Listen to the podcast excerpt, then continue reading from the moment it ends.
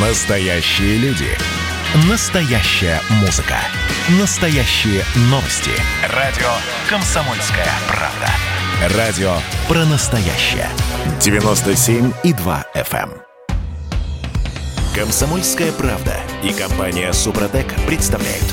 Программа «Мой автомобиль». Всем привет, это радио «Комсомольская правда». Меня зовут Дмитрий Делинский. Я Алена Гринчевская. И нас здесь всех немножко укачало, потому что правительство России все еще раскачивает лодку, в которой в светлое будущее плывут десятки миллионов автомобилистов, в том числе редакторы портала осипов.про Андрей Олег Осиповы. Парни, доброе утро. Доброе утро. Доброе утро, доброе утро, дорогие друзья. Доброе утро. Но, в общем, э, насчет того, что нас укачивает, я имею в виду обязательное тестирование на алкоголизм на водительской медкомиссии.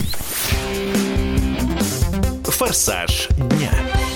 Так, слушайте, а еще в начале прошлой недели водители с истекающим сроком действия прав готовились стоять в очередях, потому что вроде как с 1 января 2021 должен вступить в силу приказ Минздрава, по которому пройти медкомиссию можно только со справкой о том, что ты не хронический алкоголик. А подтвердить, что ты, э, в общем не хронический алкоголик, можно только специальным э, CDT-тестом, который стоит несколько тысяч рублей. Но они пугались-то после заявления господина Путина, нашего президента, потому что еще год назад же впервые появилась эта информация, после чего Владимир Владимирович сказал, что э, это невозможно, надо все это дело пересматривать и так далее. Минздрав, соответственно, включил заднюю. К концу года опять заявили, что нет, все-таки надо вводить. Э, Вот. Но на прошлой неделе, вот точнее буквально на днях, сказали, что нет, все-таки не будут вводить. В общем, воли вашей определенности нет. Определенности нет, и я боюсь, что к этому вопросу они э, будут возвращаться, если не сейчас, до Нового года мы можем дышать спокойно, а вот в следующем году наверняка что-нибудь подобное появится, потому что э, им не терпится э, все-таки обеспечить доходы тех, кто проводит эти CDT-тесты. Да и вообще в целом надо освидетельствовать, на мой взгляд, вот тут абсолютно неправильный подход изначально. Если вы меня поймали за рулем в нетрезвом виде, то вот я абсолютно согласен с Олегом, вы тогда должны доказать, что в данный момент времени я, управляя вот этим транспортным средством, нахожусь в нетрезвом состоянии. Но что это за средняя температура по больнице? Я сдал какой-то там, соответственно, гормон, который говорит о том, что у меня есть предрасположенность к алкоголизму, и за это, даже если я не управляю э, машиной, я должен быть лишен водительского удостоверения. Это что за глупость? Я Андрей? ведь факта нарушения нет, А. я ведь еще ничем не управлял. Да, но по идее нарушение возможно, если все-таки в крови что-то А было. лучше- поднаружено. лучше Лучше предотвращать, правильно, да. Говоря, конечно. Медаль, э, как всегда, имеет две стороны. Первая сторона. Есть заинтересованная компания, которая производит эти CDT-тесты, которые нужно заработать. Да. Что вероятнее всего. Вот. Вторая сторона медали. Просто справки, которые мы покупали и сейчас покупаем, будут стоить дороже. Вот и все. Конечно. На самом деле никакого положительного эффекта, вот это вот, э, я скажу так, э, скажем, непродуманное э, предложение, оно не будет иметь. А можно просто сказать, ребята, хотите права, заплатите 3000, да, и все. Да. Ну, вот это будет честнее и, главное, э, полезнее и необременительно для всех. А, Слушайте, я не видел статистики, э, не знаю, насколько э, реально, в общем, средняя температура по больнице, но так или иначе периодически натыкаюсь на сообщения в лентах новостей о том, что прокуратура потребовала через суд лишить прав водительского удостоверения того или иного человека, который по факту, ну, он алкоголик или наркоман, вот, эм, или шизофреник. Но права ему выдали, потому что эм, легко, непринужденно он прошел водительскую медкомиссию. Потому что сама по себе водительская медкомиссия – это, ну, немножко профанация. Ну, не только водительская медкомиссия. Так, по большому счету, Дима, если говорить серьезно, то, во-первых, перед получением водительского удостоверения вы должны, мы должны пойти в наркодиспансер, где проверяется, стоим мы на учете или нет. Вы сдаете анализы, но не CDT-тест. э, И, собственно говоря, получаете разрешение. Кроме водительской медкомиссии, вы еще проходите наркодиспансер. Возникает резонный вопрос. Ну, давайте вот тогда уже откровенно говорить. Ребят, если справку можно купить, и водительскую медкомиссию тоже можно пройти за деньги, э, то разве это означает, что нам нужно дополнительно вводить какие-то дополнительные тесты, и мы таким образом избавим нашу страну от алкоголиков, шизофреников и так далее?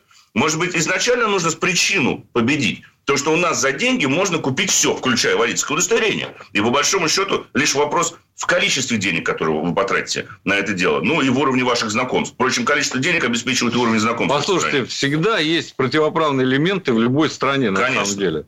И это, это не дело вот таким способом пытаться бороться. Это все, опять же, ну давайте мы избавимся от алкоголизма населения целиком и полностью навсегда.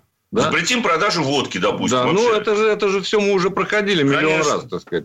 Это вот из той же оперы. Это абсолютно бессмысленная инициатива, которая, я надеюсь, все-таки здравый смысл победит, и она не пройдет. Уже раз и президент об этом говорит, что ну, надо подумать, прежде чем вводить. Так давайте подумаем. А, Ну, я- хорошо, Олег Андрей, а, ну давайте подумаем, хорошо, вы сами как считаете? Есть ли пути Я решения? считаю, что это глупость, потому что Глупость, это не нужно ничего вводить. Ну, послушайте, вот слова, слова профессора кафедры психиатрии и наркологии Первого Московского государственного медицинского университета имени Сеченова Юрия э, Сиволапа. Он говорит, что метод CDT дорогостоящий, ненадежный, имеющий невысокую ценность с точки зрения диагностики. Он лишь показывает, что человек, вероятно, когда-то употребил алкоголь. Возможно, это был бокал шампанского. И, Исследования- вероятно, как, когда-то почувствовал удовольствие от этого. Конечно, да. И исследования вот этого этилглюконида, как он говорит, или фосфодилэтанола, тоже не говорят о наличии зависимости у человека. Но это то же самое, что, грубо говоря, пойти вот дунуть в этот алкотестер, в эту трубочку. Но она же тоже покажет остаточные пары, если вы накануне, допустим, э, изрядно употребили. Но, но это будет тестирование, проводимое в каждом, в, конкретном месте. Вот опять же повторюсь, тут вот главное, что э, то, что в нашем Верховном суде, когда вот мы говорим о средней скорости движения, давно установлено, и это Золотой закон правил дорожного движения. Должно быть место нарушения, конкретное место нарушения, время нарушения и сам состав. А не вот это ты, у тебя есть вот этот вот гормон, значит, ты потенциально убийца. Предрасположен. Предрасположен. Значит, мы, тебя, мы у тебя права отберем и выдавать их не будем. Ну, что это за глупость? Была первая попытка ввести эти CDT-тесты. Чушь какая-то. Все это чушь. Тест-драйв. Что, какую машину мы трогаем сегодня? Ну, давайте мы покатаемся немножко на обновленном Супербе. Самую популярную версию, переднеприводную, с двухлитровым турбодвигателем бензиновым, который развивает, развивает э, 190 лошадиных сил и 350 ньютон-метров момента. В общем, э, машинка в высшей степени приятная. В чем заключается обновление, прежде всего? В больших буквах «Суперб» на крышке багажника. Больших нет. Это большой автомобиль, разумеется. Он почти 5 метров, 4 800 там с чем-то миллиметров, 4856, что ли. Вот огромный багажник, естественно. И невероятное количество места для задних пассажиров. Конечно, это автомобиль для тех, кто с любовью относится к домочадцам. То есть, сзади может расположиться... Пассажирам, да, принципе. Да, вся семья э, с, с суперкомфортом. Неспроста же это супер, в конце концов. Ну да, Плюс к тому виртуальная приборная панель, на которую можно, которую можно да, конфигурировать как угодно, и это э, приятно. Подсветка специальная и так далее. То есть автомобиль стал оборудован значительно лучше, в нем приятнее находиться, но вот в той комплектации, которую я сейчас получил, меня смутили два обстоятельства. Я решительно не понимаю, почему это э, при Simple Clever, при том, что там есть зонтик, как положено, и все прочее, скребок и так далее, да, но нет камеры заднего вида. Это что за глупость? И нет подогрева руля. То есть Это как? подогрев всех четырех сидений извольте, а подогрев руля я не нашел. Вот честное слово. Слушай, а Долго может быть, одним из решений Simply Clever должно быть тогда, должны быть варежки в салоне? Может быть, может быть. С подогревом. Причем это, это такая комплектация. Короче говоря, можно же заказать и другую. В общем, тут все зависит от того, что вы хотите. Опять А, же логично. А, Вот. И, но при цене 2,5 миллиона, мне кажется, на камеру можно было, в общем, разориться. Ну да. И автомобиль, я уже упомянул, он достаточно длинный, поэтому управлять ему лучше все-таки ориентируясь в пространстве, в том числе и по изображению. Вот. Старые эти э, иероглифы, которые там изображают при э, выезде с парковки, это, конечно, не о Ты мне сейчас напомнил про камеру заднего вида. У нас же сейчас параллельно еще джета находится на длительном тест-драйве с мотором 1.4 турбо 150 лошадиных сил. Так она мне вчера вообще выдала забавную ошибку.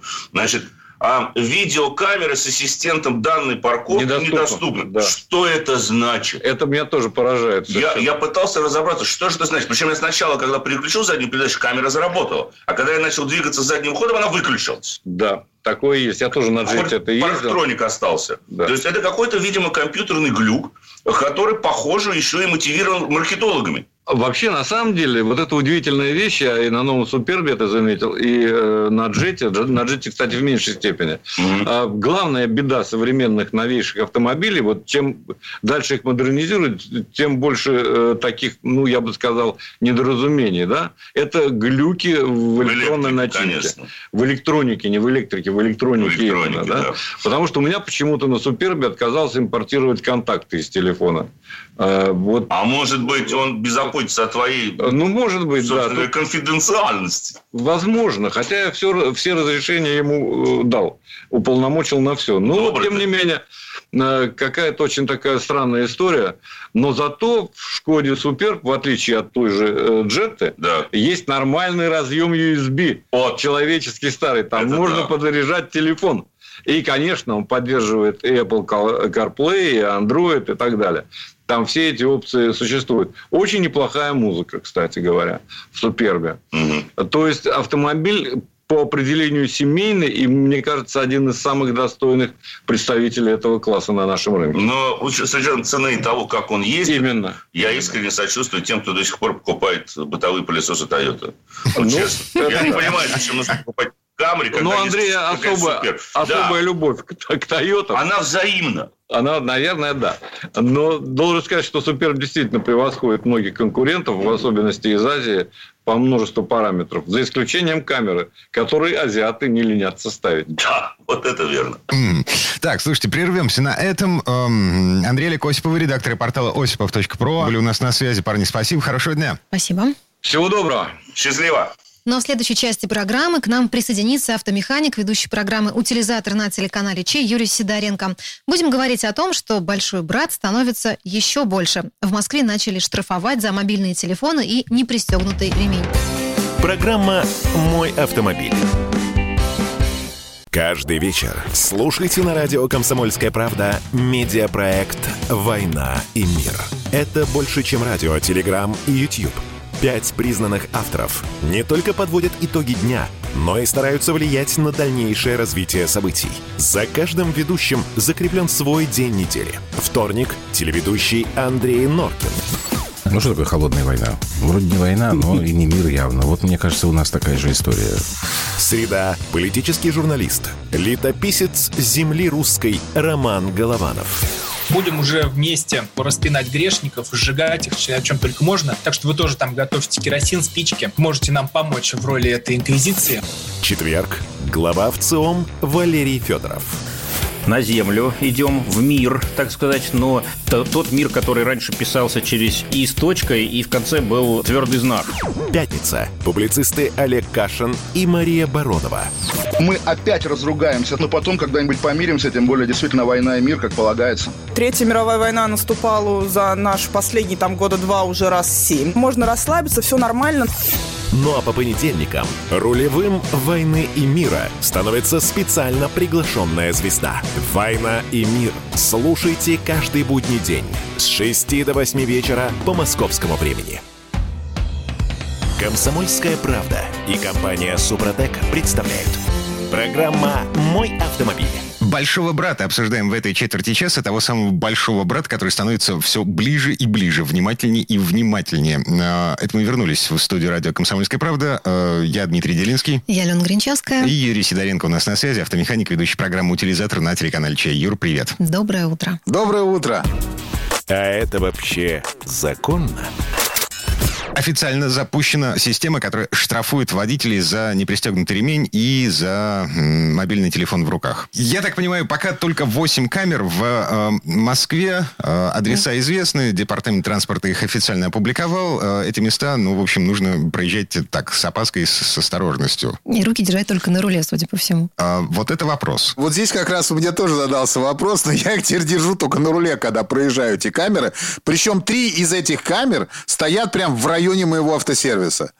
То есть я на них постоянно попадаю. Вот, прям как будто специально мне подставляли их. Но здесь у меня вообще э, вопрос такой. Как нам говорят, что все это делается только для нашего блага. Естественно, все, что делается, делается для нашего блага. Не знаю, для какого блага, но э, проблема-то нам точно всем добавят теперь водителям. Не, погоди. Э, эта вся история, по идее, должна дисциплинировать людей, так чтобы они, во-первых, а, пристегивались, а во-вторых, б, э, э, ну, в общем, не злоупотребляли мобильным телефоном за рулем. Все это, ну... Но, видимо, не только им. То есть, если я возьму стаканчик с кофе, наверное, тоже что-нибудь прилетит. А вот тут эм, вступает в силу э, э, разъяснение, которое Дептранс, по-моему, Дептранс выпустил, да? Да, да, да. Чтобы народ как бы успокоить, Написали как, что штрафы сопровождаться будут фотографиями, если сомнения в отношении виновности водителя трактуются в его пользу, все сомнения. То есть понятно, да? То есть э, нам теперь надо, мол, не беспокойтесь, мы вам штраф пришлем, вы его получите, а потом вы нам по каким-то образом должны сказать, что по телефону вы не разговаривали. И мы сразу же штраф отменим. Ну, то есть, такая... вы вот верите вообще, что такое может быть? Если верить тем же самым официальным объяснениям того же самого департамента транспорта, э, за тем, что попадает в кадр вот на этих видеокамерах, следит искусственный интеллект заточенный на определение, а, во-первых, положения руки, вот. А во-вторых, того, что в этой руке находится. Ну, подождите, Дим, я пишу голосовое сообщение за рулем. Это может быть шоколад, который я карту несу. Ну, условно. Да, кстати. Да. Жрать вредно. За рулем особенно. А, а я, например, езжу, у меня такая удобная э, обивка на УАЗе, то есть я вот так могу, э, я на нее руку ставлю и вот к уху прикладываю руку и сижу вот так вот. Ну, знаешь, как это самое. Так вот, Дептранс а, обещает нам с вами, что вот этот самый искусственный интеллект в состоянии определить, есть что-то в руке у человека или нет ничего в руке у человека. А если есть, то что конкретно? А, причем а, отличить шоколадку от мобильного телефона.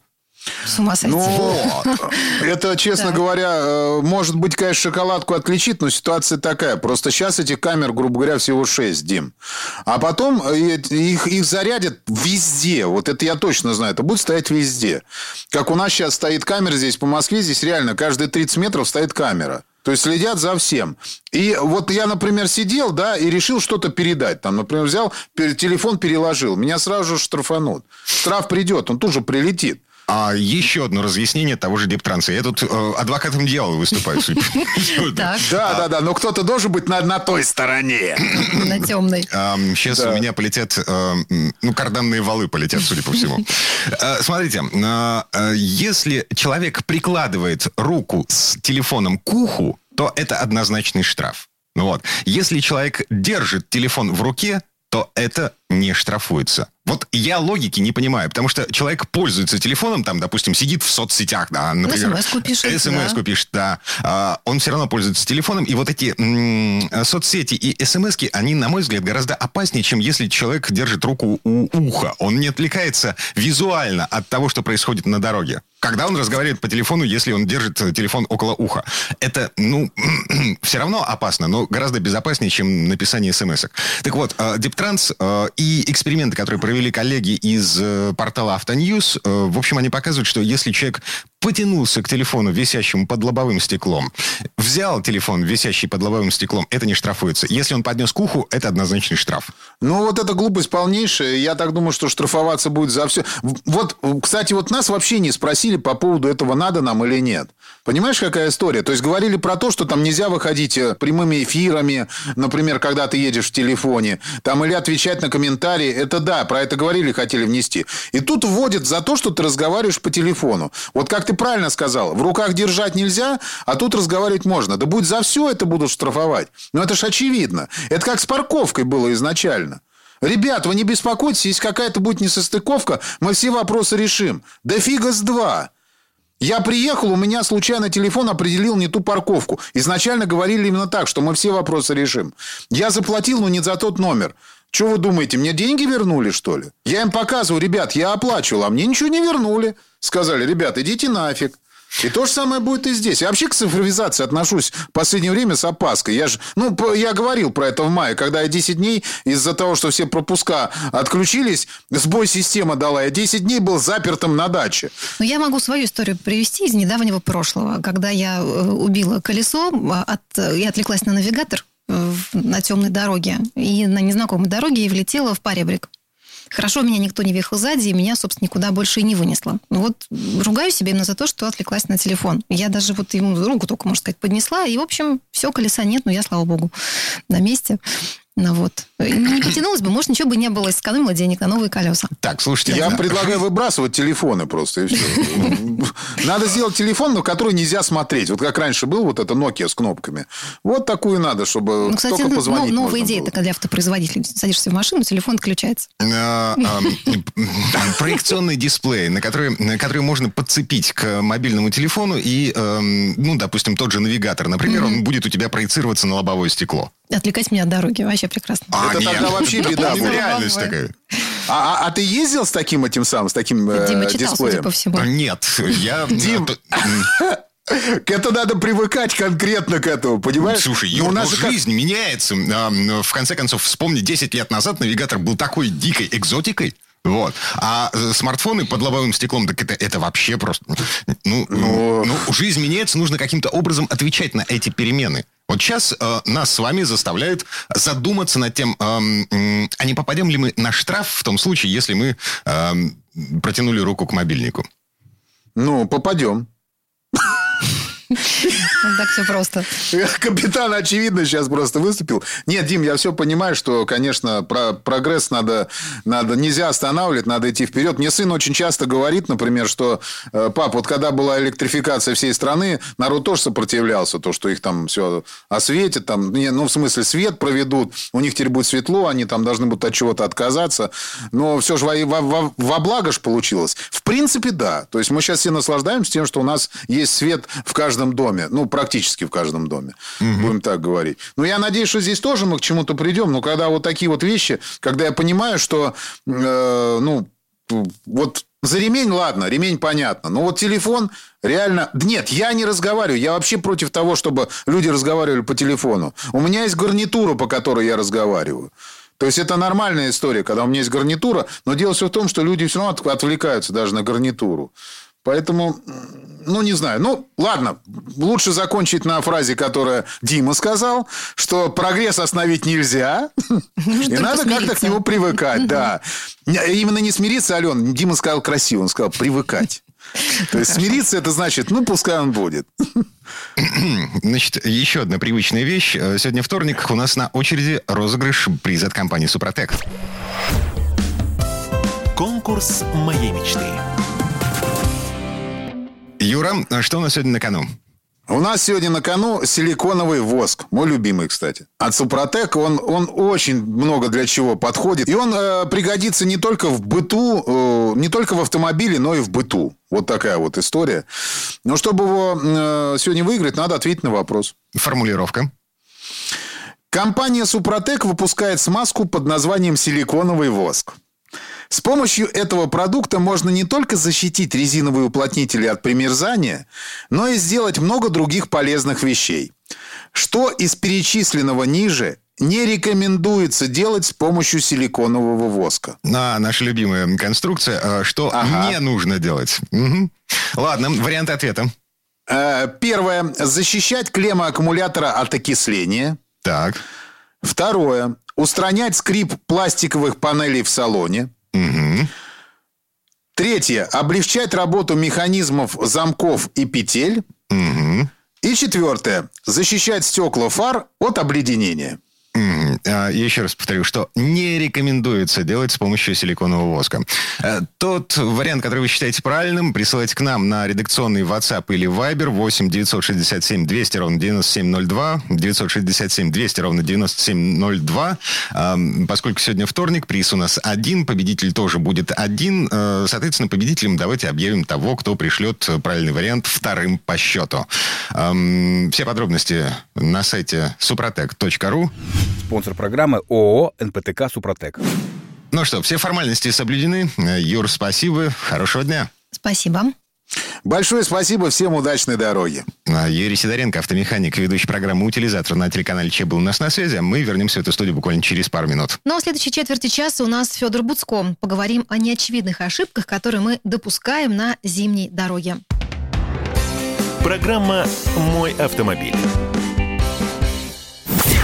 Какие ваши доказательства? Ваши волосы будут мягкими и шелковистыми. Я убью тебя. Лодочник. Я сделаю ему предложение, от которого он не сможет отказаться. Ну, за понимание. Я вот думаю, что сила в правде. У кого правда, тот и сильней. Прошлое не дает себя забыть. Запахами, музыкой, фотографиями. Мы помним прозвища своих одноклассников, хотя самих их не видели очень давно. Мы до сих пор в памяти бережно храним правила дворовых игр. Все эти воспоминания оживают в программе «Дежавю». Меня зовут Михаил Антонов. По субботам и воскресеньям в 11 часов вечера мы говорим о том, что нас радовало и огорчало. Какими мы были раньше. Давайте вспоминать вместе. До встречи. Хулиганы. Комсомольская правда и компания Супротек представляют. Программа «Мой автомобиль». А это мы вернулись в студию радио «Комсомольская правда». Я Дмитрий Делинский. Я Алена Гринчевская. Федор Буцко у нас на связи. Федь, доброе утро. Доброе утро. Здравствуйте, друзья. Типичные ошибки водителей на зимней дороге обсуждаем в этой четверти часа. Пробуксовка дня. Ну, понятно, главная ошибка – это скорость. Э, Мы привыкли к езде по асфальту, привыкли к тому, как ведет себя машина на твердом, более-менее сухом покрытии, и тут внезапно снег, лед, каша на дороге со всеми вытекающими последствиями. Дим, ну вот ты меняешь э, манеру езды с наступлением холодов и приходом снега? Вообще нет, потому что э, я не любитель гонять. Невский проспект у вас как хорошего качества? Минуточку, на Невском не больше 60. Ну, да плюс как вообще-то во всем 20 городе, давайте уж прямо. Ну, есть КАТ, есть э, трасса М11, например. э, ЗСД. мгм. Тем, кто Как быть гонщиком? привык погонять, э, сайты банальные совершенно, скорость ниже, можно потренироваться в торможении на пустой дороге. Но вот вопрос, где мы ошибаемся зимой, не очевидно. Ремень безопасности. э, ну, Столбом сложновато пристегнуть. Вот это да. Более того, он в случае чего, он сработает нештатно, этот ремень. Но, тем не менее, ты прав, ремень не прилегает плотно, это плохо. Э, Вот нужно его подтягивать, ну, вот если уж вы едете в верхней одежде. В принципе, в идеале вы, конечно, эту куртку свою или там в чем вы ездите в верхнюю одежду, снимаете, кладете на заднее сиденье. Ну, если у вас э, 10-минутная поездка по городу, и машину вы садитесь холодную, то, в общем-то, конечно, раздеваться мало кто захочет, понятно. Для дальней дороги это точно имеет смысл, а, там, а, но все-таки, когда вот эти короткие городские там, э, дистанции, то нужно просто подтянуть ремень безопасности, утянуть его немножко. Это делают современные машины, они сами утягивают этот ремень. Вы его застегнули, он не просто там доводчиком таким немножко подтянулся, они электромотором его дотягивают, чтобы вы сидели плотно. Это важно, чтобы в случае чего вы там не ударились сильно подушку безопасности, чтобы все работало верно. Это ну, с ремнем понятно. А вот что делает водитель не так на дороге? Что может привести к какой-то Да, ситуации? Например, э, э, выезд на трамвайные пути. Конечно, вы абсолютно правы. Когда и летом-то на, на рельсах можно там на мокрых поскользнуться, а уже зимой, особенно когда наледь такая иногда появляется около э, самой, самого рельса слева-справа, то да, это верный способ э, потерять управление автомобилем. Конечно, ну, про шины давайте я уже не буду говорить, да, что езда на неподходящих шинах, что... что, что- ну, я бы не стал даже вспоминать про то, что зимой не надо ездить на летних шинах, но я давеча вчера видел машину, причем такого м, известного немецкого бренда, и она не новая была, но когда-то когда была дорогой. Ехал на летних, на летних шинах, да, в Москве сейчас сухо, но тем не менее они не работают, и там химический состав другой. Но даже немножко чувствуешь себя там воспитателем детского сада, говоря о таких вещах, но тем не менее а, об этом нужно помнить. Как и нет, например, у, для России реально каких-то всесезонных шин. Если вы сейчас покупаете резину, то смотрите, чтобы у нее год выпуска был, ну, ну, хотя бы после 2015 лучше, конечно, свежее. Потому что официально гарантия на шины обычно производители это 5-6 лет. Но реально они работают, не портятся 8-10 лет. А дальше они уже ну, плохо работают, даже если у них там идеальный протектор. А, ну ладно, вернемся к каким-то более таким часто встречаемым вещам. Э, Ну, понятно, что видимость очень важный момент. Обзорность. Я думаю, что вообще обзорность это главное для безопасности. Это важнее, чем АБС, ЕСП, чем электронные ассистенты. Э, Это ва- важнее даже, чем там большой железный бампер, который вы можете себе прилепить на автомобиль. Потому что хорошо видите, вы заранее среагируете, вы заранее увидите сложные ситуации. Поэтому ну, машину надо чистить. Кстати, нельзя полагаться там на все эти парктроники, радары, лидары, камеры, которыми может быть обвешена новая современная дорогая машина. Потому что им тоже всем нужна чистота, иначе они не работают или работают не- некорректно. Понятно, что там с грязными фарами ездить плохо и так далее. Ну, слушай, насчет обзорности. А, то есть э, э, лобовое стекло, ну да, мы привыкли. Мы садимся в машину, запускаем двигатель, э, греемся. В это время мы включаем обдув лобаша. Вот. Не, не позже, когда машина прогрелась, а вот как бы в процессе прогревания, потому что лобовое стекло от перепада температуры запросто может треснуть. Есть, э, ну, тоже от автомобиля зависит. Конечно, здорово тем, у кого есть электроподогрев лобового стекла. Он у может меня есть. не всегда. Мгм. Ну да, у тебя же Ford, конечно, у них там были эти штуки уже давно. Это очень хорошая вещь и удобно, и ты не знаешь тогда проблем а, с этим. Но э, нужно чистить, ну, как бы по нормам вы как минимум должны очистить а, лобовое стекло и два э, передних, боковых э, в дверях.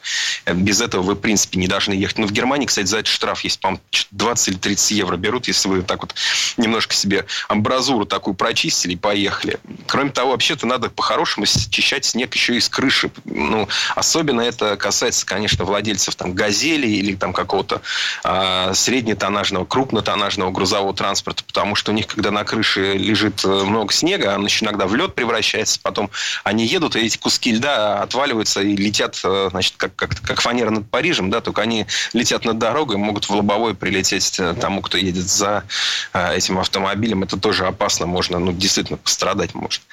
А, раз уж ты про стекла говоришь, ну, понятно, что есть проблемы. Зимой часто встречается у многих машин, это запотевание стекол. Кондиционером, печкой не всегда можно это решить. Если вот так вот постоянно запотевает, значит, скорее всего, в салоне слишком много влаги. То есть нужно, ну, как минимум, снег с обуви отряхивать перед тем, как садитесь.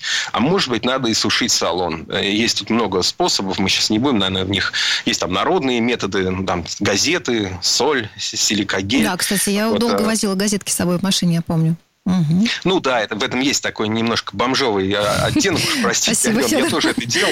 Я Да. тоже это делал, это мне знакомо. Ну, понятно, что садишься, там какая-то у тебя мятая, впитавшая реагент газета, это может быть не очень эстетично, но, по крайней мере, у вас сухо в машине, почаще выбрасываете, как-то как оно идет. Салонный фильтр, кстати, менять помогает иногда. И, и еще очень важна, так сказать, автомобильная гигиена, потому что если стекла чистые, то они меньше запотевают. Если вы живете в таком совсем морозном климате, если у вас очень большие перепады температуры, то понятно, что не хочется, неохота э, в грязи копаться, но имеет смысл иногда проверять давление в шинах, если у вас не стоит какой-то автоматической системы контроля. Потому что есть ну, такое базовое правило, что понижение температуры на 10 градусов – это значит, 1 десятая бара а у вас, считайте, уходит. То есть, если у вас температура упала, там, ну, вы их накачали там, при плюс 10, а сейчас у вас там минус 20, то условно вы закачивали вы там 2,2, у вас сейчас будет 1,9. Но мы помним, на холоде все сжимается, за исключением воды. Да, вода расширяется, а в лед превращается. Правильно я сказал? Ну, а, не да, ошибся? физику учил хорошо в школе. Вот. а У меня еще такая личная просьба к водителям. Есть люди, которые очень любят включать противотуманные фары без дела. Вот задние фары, особенно зимой, когда снег, который отражает свет, это вообще ну, это проблема, потому что они, эм, они слишком яркие, они раздражают глаз. В общем, если нет тумана, не надо их включать. А если есть туман, то, то не надо включать дальний свет. Ну, это мы уже в такие, наверное, совсем теоретические вопросы пустились. А, Я думаю, что сейчас важно помнить о том, что велосипедисты и курьеры на электровелосипедах, они не только не закончили сезон, они уверены, что они бессмертные. А, Поэтому ну, вот, э, нужно учитывать, что они могут оказаться на дороге, могут резко ее пересекать. То есть сезон, кстати, не закончился. Ну и в целом как-то нужно больше осмотрительности, как всегда. Ну вот стоите вы там в левом ряду для поворота или разворота. Не нужно там, выворачивать руль заранее, э, потому что если кто-то толкнет, вы вылетите на встречку. Потому что а, Если- по- под колесами уже более скользко, чем было летом. эм, И этот толчок, он, собственно, выдвинет машину гораздо э, на большее расстояние, чем, чем было летом. Также, если вы едете по дороге, и перед вами, там, не знаю, в 100 метрах автомобиль там притормаживает, собирается направо уйти, и вы думаете, да, конечно же, он успеет туда повернуть, а я там могу, не сбавляя скорости, проехать. Вовсе не обязательно. Вот вам может так казаться, а он может остановиться как вкопанный, потому что ему нужно кого-то пропустить. Успеете ли вы среагировать, куда вы уйдете, есть ли у вас место там на дороге, куда вы сможете перестроиться или нет? Также вот зимой, ведь люди тоже, люди одевают капюшоны, э, там, они и летом-то иногда в капюшонах ходят, но уже зимой так вообще многие, значит, пешеходы тоже хуже видят. Если вы обгоняете автобус, обгоняете грузовик, и вот э, вы не, не до конца уверены, что из-за него не выскочит на дорогу пешеход, лучше считать, что он сейчас выскочит. То есть лучше готовиться там заранее. Ну, вот, э, наверное, такие вещи. А, ну и, пожалуй, знаете еще, что хочу добавить. Если вы на ночь ставите машину на ручник, то вот есть риск, что примерзнут колодки. Вот такая история бывает. Поэтому без большой необходимости зимой, особенно вот когда переменчивая температура, когда вы ехали, было там около ноля, допустим, а, вечером, а ночью обещали большой минус, то вот э, ручник может э, привести к тому, что с утра у вас там какая-нибудь одна, например, колодка так и примерзнет э, к диску, и будет не очень приятно выезжать из двора. Можно вообще не выехать. У меня такое было. Как справился, как отогрел? Вывешивали машину, значит, снимали вывешивали машины, снимали диски и простукивали барабаны вот просто на морозе, натурально наверное, это очень приятно. да, но есть... Ну да, ну, собственно, э, я думаю, что мы сами все уже это знаем. Просто нужно помнить о том, что зима – это такое время немножко особенное. И если обычно все-таки зимой а, автомобилисты, вот в отличие от Дмитрия, убавляли скорость, то сейчас я этого абсолютно не наблюдаю.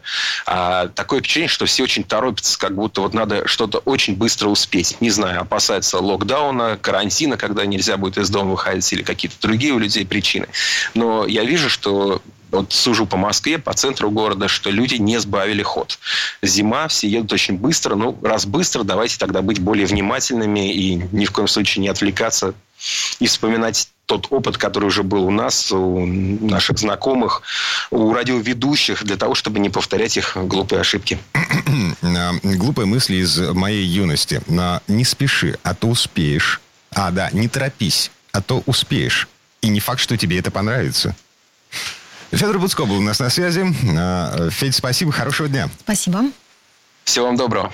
В следующей части программы у нас журналист и летописец мирового автопрома Александр Пикуленко. Речь пойдет о старых автомобилях «Рено». Программа «Мой автомобиль».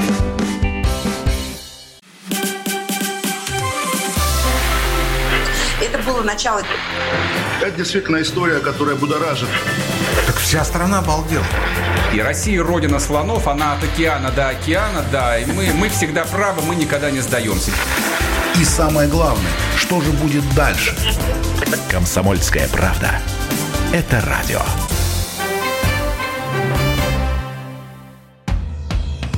Комсомольская правда и компания Супротек представляют. Программа «Мой автомобиль». А это мы вернулись в студию радио «Комсомольская правда». Я Дмитрий Делинский. Я Алена Гринчевская. В этой четверти часа у нас традиционная история от Александра Пикуленко. На этот раз речь пойдет об истории автомобилей «Рено». Эта компания была основана в конце 19 века братьями «Рено». Но в России их машины появились уже в начале 20-го. Именно на них передвигалась по Петербургу, например, семья императора Николая II. Но слово Сан Санычу. Предыстория. Водить старый автомобиль, словно на какое-то мгновение оказаться по другую сторону экрана в захватывающем приключенческом кино. Помните, как актеры в старых лентах изображают езду на машине? Постоянно крутят туда-сюда рулем и подпрыгивают, как на кочках. А пейзаж в заднем окошке почему-то все время убегает куда-то наискосок. Боже, так никто не ездит в жизни. А тут словно происходит комбинированная съемка наоборот. За окнами виды меняются строго в соответствии с перспективой и временем суток. Но сам пребываешь в странной, иллюзорной реальности. Звуки, запахи, тактильные ощущения, усилия, все другое, наигранное. Сколько же «Д» у этого кино? На современных дорогах старинный автомобиль выглядит абсолютнейшей нелепицей. Он не успевает за ритмами эпохи, ему всего требуется изряднее, чем современному. Времени на разгон, дистанции для остановки. Управление историческим транспортным средством – это соизмерение возможностей и, конечно, терпения. Будто ухаживаешь за стариками. При этом никому в цивилизованном мире не взбредет в голову запретить ездить на них или обложить их драконовскими пошлинами. Это как запретить стариков. Развивая мысль, интерес к старой технике – высшее проявление любви к автомобилю. И вот я сижу, подпрыгиваю и верчу рулем во все стороны, хотя и не актер. У Рено Вивастелла выпуска 1933 года напрочь отсутствует то, что на языке профессионалов зовется обратной связью. Управление авто или мотором требовало глубоко поставленных навыков, а обслуживание – это не зимнюю резину поменять. Зазоры в клапанах выстави один раз в тысячу, а то и через 500 километров. Смажь все шарниры в шасси, не забудь зимой слить воду из радиатора, кузов протирай бережно, ветошью смоченной в особой полировочной воде, чтоб сиял. Поэтому и существовала профессия шофера и была окружена она ореолом таинственности. Интересно, что из тех, кого нужда бросала по свету и вынуждала браться за любую работу легче, чем другим, шоферство давалось русским. Скажем, индийские раджи, очень полюбившие автомобили в начале 20 века, вынуждены были выписывать английских шоферов. Местные не имели представления, на какой скорости править, заходить в поворот, насколько заблаговременно тормозить. Да еще норовили норовили хлестануть по капоту кнутом. А у русских чувство скорости в крови. Недаром огромное число белых солдат и офицеров подалось после гражданской в парижские таксисты. Кстати, ездили на тех машинах точно так же, как я теперь, навалившись всем корпусом на руль. Поскольку руль огромен и заполняет собой все пространство кабины. Облокотившись на руль и поруливаешь не спеша этим кондуит-интерьер, как именовались машины с закрытым кузовом во Франции. Самая сложная задача – тронуться с места. Пяткой правой ноги жмешь на газ. Носком тычешь кнопку стартера. Завелись. Потом огромный форчащий чемодан дернется всем корпусом и поедет. Двигатель у Вивастелла – рядная шестерка, невероятно эластичная. Перейдя на верхнюю, третью ступень, о коробке передач можно вообще забыть. Вот что действительно жутковато, так это тормозить на старом автомобиле. Возможно, в 1933 году ритм жизни в Париже был иной. Но двухтонная машина с барабанными тормозами и вакуумным усилителем, кажется, вовсе не желает останавливаться. И только когда буквально встаешь на педали, встает и машина. Примерно то же ощущали за рулем не только парижские, но и московские таксисты, когда в середине 20-х по столице вдруг заюркали 120 маленьких, черных, похожих на браунинги, таксомоторов Рено, а также минеролог Ферсман, отправившийся в 1929 году в экспедицию в Каракумы с парой вездеходов Рено МН. Ох, богатая связывает история Рено с Россией. В 1918 году в Ленина Каплан стреляла подле Рено, отобранного у уже убитого к тому времени Николая II. Вот только не попала. До конца 1930-х годов персональный автомобиль был знаком особого достатка. И обращение с собой требовало соответствующего. А если кто и позволял себе легкомысленно к нему относиться, то это были по большей части люди богатые, соизмеряющие степень риска с величиной годового дохода. Автомобили нарекали именами собственными. Всегда недовольная, Мерседес. А потом с автомобилем случилась удивительная метаморфоза. Он вдруг стал доступен. После войны, после всех Volkswagen с Виллисами, дистанция между автомобилем и покупателем укоротилась. Ореол недосягаемости рассеялся. И возникло ощущение подъема, что ли. Вообще энтузиазм – это движение тех, у кого за душой не гроша. Даешь, как носились монашки на Citroёn Дешво в комедиях про жандарма. И вот выводишь автомобиль 60-х годов на дорогу, и сердце наполняется предвкушением подвига. Примерно таким автомобиль оставался до недавнего времени. Разухабистым, забубенным, ветрогонным, как Париж у Оренбурга. Веселье там легко и горько. Энтузиасты вроде Амадео Гордини и Жана Родле на последние гроши покупали агрегаты серийных машин, чего-то там в них перетачивали и переставляли, в итоге выводя на гонки и предлагая простым покупателям нечто особенное. Альпина 110, например, небесно-голубого цвета, как и положено французскому спортивному автомобилю, миниатюрная машинка. Надо быть очень большим энтузиастом, чтобы дважды в 1971 и 1973 годах занять на таких машинах весь подиум на ралли Монте-Карло. Да и просто, чтобы управлять альпином, надо быть энтузиастом.